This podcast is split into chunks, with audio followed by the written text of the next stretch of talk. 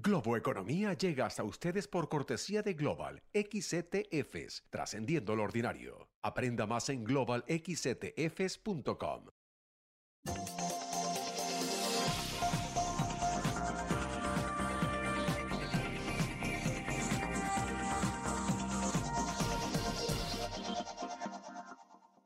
Hola, ¿qué tal? ¿Cómo están? Soy José Antonio Montenegro desde el New York Stock Exchange en Manhattan, la bolsa neoyorquina, y esto es Globo Economía.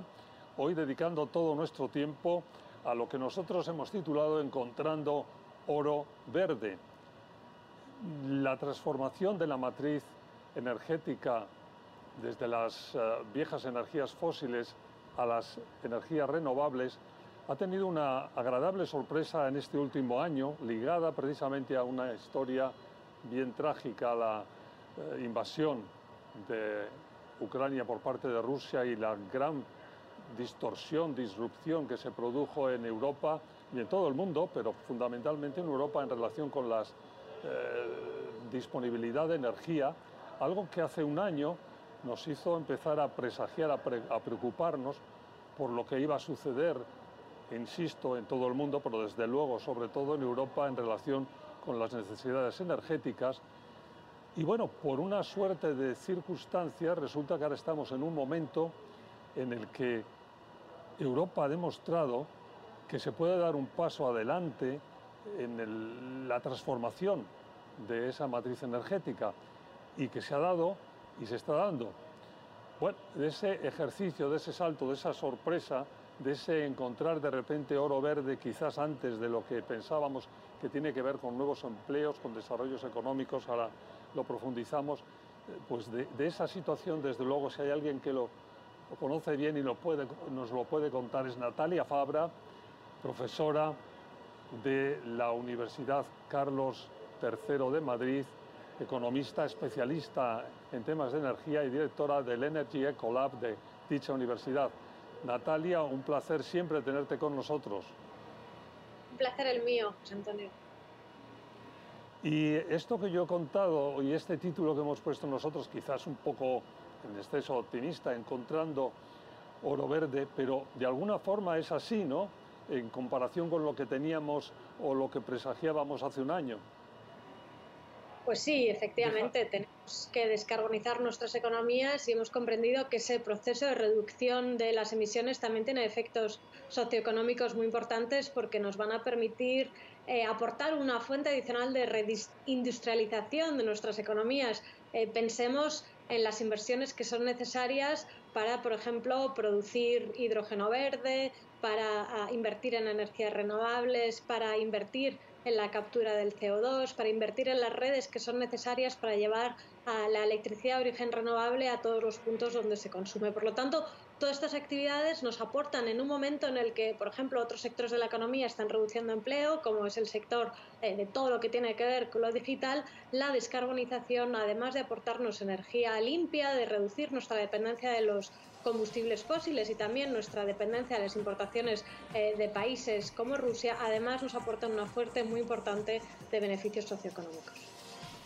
Está claro. Déjame, tenemos que hacer una pausa aquí rápida, pero vamos a entrar en profundidad en todo lo que acabas de enumerar después de unos segundos. Sigan con nosotros Globo Economía desde la Bolsa de Nueva York.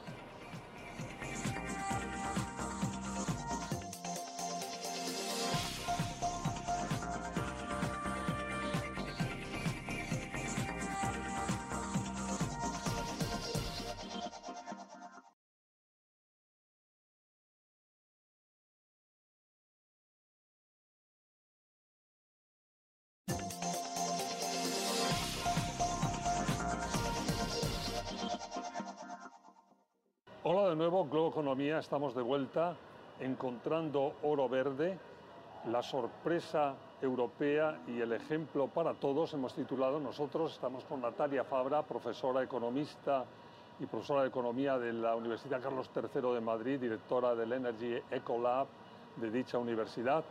Eh, Natalia, eh, tengo unos datos aquí que quería leerte, o sea, que son los que a mí me han eh, puesto en esta dirección especialmente optimista de que en 2022 por primera vez la energía solar y el viento, y el viento la solar y la de viento, generó más electricidad en Europa que la de gas y carbón, según el think tank Ember. Es así, ¿no?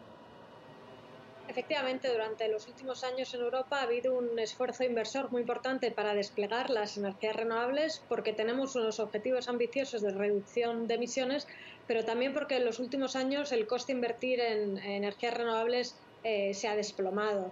Esto unido al hecho de que nos hemos visto forzados a reducir nuestro consumo energético por nuestra excesiva dependencia de las importaciones de hidrocarburos de Rusia, pues ha hecho que consumiendo el 15% menos, produciendo más en cuanto a la producción de las energías renovables, pues al final el cómputo total haya hecho pues que haya aumentado la producción libre de carbono eh, en nuestros mercados eléctricos. Déjame que siga un poco haciendo mi, punto, que, que, está ligado a esos datos que te decía que a mí me han sorprendido, que bueno, tú los conoces de sobra, pero yo creo que mucha gente no los conoce. El año pasado, cuando empezó todo, toda esta bueno, trágica situación de la invasión de Ucrania por parte de Rusia, eh, tenemos un problema energético, quizás conviene abrir las... Eh, fue la parte negativa, hay que abrir factorías que estaban medio cerradas de carbón, en concreto unas 26 plantas, por lo que los datos también de Ember, bueno, resulta que ha pasado un año y que solo se ha utilizado el 18% de la capacidad de, lo que podían haber estado ofreciendo esas plantas, que es otra buena, otra buena noticia, ¿no? Sí, es una muy buena noticia. Eh, las hemos reabierto porque ha habido una preocupación a lo largo de todo el otoño y todo el invierno en cuanto a la seguridad del, del suministro, el abastecimiento energético, pero yo creo que ha habido varios acontecimientos que nos han permitido no tener que utilizar esas plantas contaminantes de carbón. Por una parte, eh, la meteorología ha ayudado. Hemos tenido un otoño y un invierno relativamente suaves. Por otra parte, China, la maquinaria china ha estado ah, débil porque eh, las restricciones en cuanto a la pandemia pues, eh, han evitado pues, que la actividad económica en China se reactive. Pero la sorpresa, déjame que lea la, la última de los puntos que tengo anotados aquí, que según Enver, el próximo año Europa eh, bueno, cortará la generación de electricidad proveniente de energías fósiles en un 20%, lo que acerca el objetivo europeo eh, del año 2030, ¿no? que hace un año estábamos eh, en otro sitio.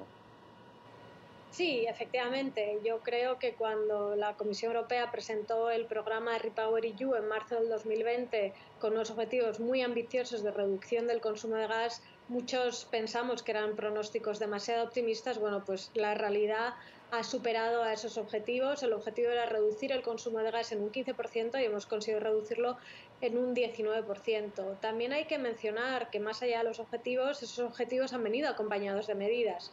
Eh, desde el punto de vista europeo, todos los países, todos los Estados miembros nos comprometimos a reducir un 15% el gas y adoptar medidas de, consumo obligatorio. Por ejemplo, en los edificios públicos no se podía aumentar eh, la temperatura, eh, había que adoptar medidas de eficiencia energética. Una gran parte de esa reducción del consumo, más allá del impacto que puedan tener las energías renovables, que lo tendrá y seguramente será muy fuerte en el medio y largo plazo, pero en el corto plazo creo que el, motivo principal de esa reducción de emisiones y esa reducción del peso de los combustibles fósiles en nuestra matriz energética viene de la mano de la eficiencia energética. Por lo tanto, es el oro verde, pero también el oro blanco, si asociamos el blanco con la eficiencia.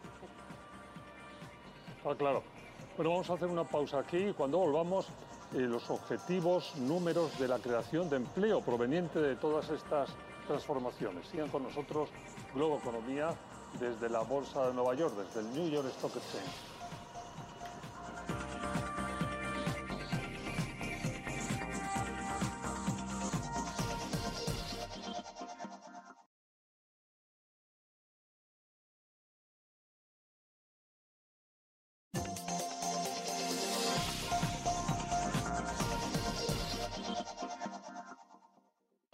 Estamos de vuelta, Globo Economía, desde la Bolsa de Valores de Nueva York, desde el New York Stock Exchange, encontrando oro verde, los objetivos números de la creación de empleo en este bloque. Bueno, objetivo es que las energías renovables, que la transformación de la matriz energética crea empleo y además empleos de futuro. ¿Es así, no, Natalia? Pues sí, porque como decía, tenemos que eh, empezar a un proceso de industrialización de nuestras economías que nos va a permitir eh, reducir las emisiones de carbono porque estaremos sustituyendo el consumo de combustibles fósiles por la producción de energías renovables, que tiene que ir acompañada también de las inversiones en almacenamiento energético para contrarrestar su intermitencia de redes, la producción de hidrógeno verde, la captura de CO2, etcétera. Todas estas actividades son muy intensivas en, en mano de obra, pero eh, yo creo que, no debemos contentarnos solo con esta posibilidad, tenemos que maximizar eh, el, poder aprovechar de la posibilidad que nos aportan estas inversiones. Y hay una cuestión que es fundamental, que es la, formación de los trabajadores. Estamos ante un proceso de cambio, un proceso de cambio disruptivo. Tenemos sectores de la economía que se van apagando, como es todo lo que tiene que ver pues, con eh, la minería del carbón, la producción de la energía eléctrica en las centrales térmicas y tenemos que asegurarnos no solo que se crean empleos de manera global, sino que también aquellos trabajadores que pierden sus empleos por ese proceso de transformación energética eh, también adquieren las ah, habilidades para poder ser empleados y aportar esa mano de obra que se va a necesitar en las nuevas actividades. Por lo tanto, inversiones en activos bajos de carbono acompañadas también con políticas ah, de formación para que nadie se quede atrás. Y tú que conoces también ese tema en Europa, que claramente va por delante en muchos de estos aspectos, ¿tienes la sensación de que se está haciendo lo que hay que hacer o, qué es lo que no se está haciendo que hay que poner el foco? Yo creo que se ha comprendido que nos importa no solo producir energía verde, sino también nos, nos importa que toda la cadena de valor que va acompañando a ese proceso de generación de energía verde, pues también beneficie eh, a los europeos, eh, no, no, sean inversiones de, productos eh, de manufacturas que, que, se importen de terceros países, como puede ser China, que en estos momentos tiene un peso muy importante, por ejemplo, en la fabricación de los, de los módulos solares. Por lo tanto, Europa quizás con más timidez de lo que está haciendo, por ejemplo, Estados Unidos a través del Inflation Reduction Act, está intentando poner en marcha un pacto verde europeo que también permita potenciar eh, la industria europea. Y algo que me gustaría tener tu opinión y que yo tengo la sensación que ocurre a menudo es que no está muy bien explicado al menos las tremendas sinergias que hay, no ya con las eh, empresas más obvias y más directas, es decir, bueno, energía solar o energía de, eh, de, viento, pues hay la instalación de los paneles solares, de todo lo que tiene que ver con esto, sino que hay en el tema, por ejemplo, de los vehículos, el, la del desarrollo de software, que está por delante en los próximos años para poder hacer frente a lo que son un automóvil de dentro de cinco años seguramente, que no tiene nada que ver ya con, no con, los antiguos eh, coches de energías, eh, eh, bueno, fósiles, sino que no tiene nada que ver con el inicio del coche eléctrico que conocemos hoy, que va a ser todavía, o sea, que hay que desarrollar muchísimo software, muchísimos temas vinculados a, la transformación verde que se escapan incluso de, nuestra, de lo que tenemos en la mente ahora mismo. ¿Es así o también exagero? Absolutamente, yo creo que estamos ante cambios apasionantes que nos van a traer nuevas formas de producir, nuevas formas de, de consumir y que también van a afectar en un sentido positivo a nuestro día a día. Bueno, nos vamos a tener que ir a una pausa aquí, pero cuando volvamos nos queda el tiempo necesario para lo que nosotros hemos eh, titulado la decidida apuesta de las empresas con más futuro. Es obvio que hay un pulso entre la vieja y la nueva economía y las empresas que están en estas bolsas más eh, exitosas y con más visión de futuro están apostando a este oro verde que estamos ya encontrando. Sigan con nosotros Globo Economía.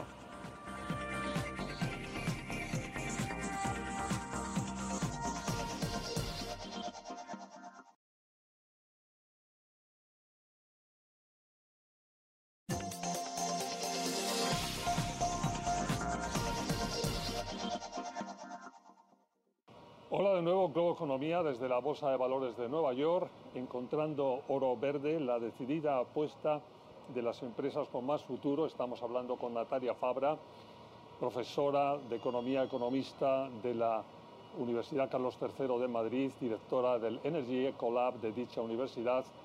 Eh, bueno, Natalia, el pulso entre la vieja y la nueva economía los argumentos a favor y en contra, ir deprisa con el tema de la matriz energética, con la transformación de la matriz energética o ir más despacio, todas esas polémicas que al final del día han hecho que en algunos países, aquí hemos dado un paso importante en los últimos tiempos, pero hemos llevado muchos años eh, eh, sin hacer lo que había que hacer seguramente. Es curioso que ahora vemos esas fotos del presidente Carter, eh, bueno, colocando paneles solares en los años 70 cuando empezaba su mandato y que es, por ahí no se siguió por un montón de razones bastante obvias, ¿no? De, fuerza de la vieja economía que alargó por tiempo y tiempo y tiempo y tiempo el uso de energías fósiles. Es así, pues estoy haciendo una descripción que no se ajusta histórica a los hechos. Se ajusta absolutamente y pone de manifiesto que cuando hay voluntad política para el cambio, las transiciones son mucho más rápidas de los que nos podemos ah, imaginar. Cuando se dedican recursos públicos, cuando se establecen objetivos ambiciosos de reducción de emisiones, de aumento de las energías verdes en la matriz energética de los países, los procesos se producen de manera muy rápida. Ah, desgraciadamente en Europa hemos tenido que esperar a que haya una guerra para darnos cuenta que la eficiencia energética ah, nos puede permitir avanzar en este proceso de transición, para darnos cuenta que tenemos que reducir las tramas administrativas para el despliegue de las energías renovables, para darnos cuenta que de este proceso de cambio todos eh, nos beneficiamos. Y hay algo en que también quiero un poco tu temperatura, tú, tú, tú, tú que lo conoces también. Tengo la sensación yo aquí, desde estas bolsas neoyorquinas, desde el mundo corporativo más avanzado, que también se va haciendo cada vez una división entre esa vieja economía y la nueva economía. Y la nueva economía está no solamente de palabras, sino cada vez más de hecho a favor de la sostenibilidad, a favor de apuntarse a todo lo que vaya en la dirección correcta.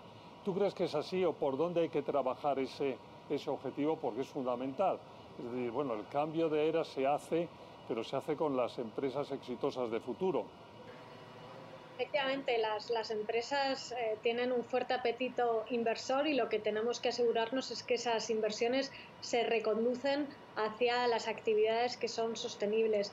Cada vez más las obligaciones de reporting de las emisiones que tienen eh, las empresas permite que el sistema financiero aporte a aquellas eh, empresas que invierten en sostenibilidad y penalicen a aquellas que siguen apostando por los eh, combustibles fósiles y por lo tanto son la suma de políticas, la suma de las políticas corporativas, la suma de las ah, políticas que tienen que ver con el sistema financiero, las demandas y las exigencias de los consumidores, los que nos permitirán que esa nueva economía sea, sea la que crezca y que vaya dejando un lado pues cada vez más a las, a las empresas que no contribuyen a, a solucionar el problema del cambio climático, que es un problema que nos afecta absolutamente eh, a todos.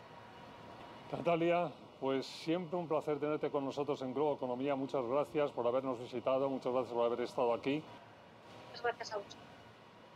Fue Natalia Fabra, economista, profesora de la Universidad Carlos III de Madrid y directora del Energy Ecolab de dicha universidad. Muchas gracias, gracias a ustedes siempre por acompañarnos y por estar con nosotros. Recuerden que estamos en los horarios habituales de, de fin de semana pero también cuando ustedes lo deseen en nuestro podcast a cualquier hora del día o de la noche, disponible en las principales aplicaciones.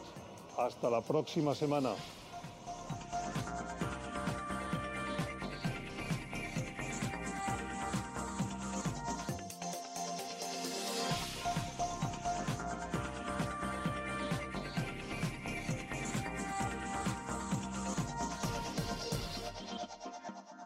Globo Economía llega hasta ustedes por cortesía de Global XETFs, trascendiendo lo ordinario. Aprenda más en globalxetfs.com.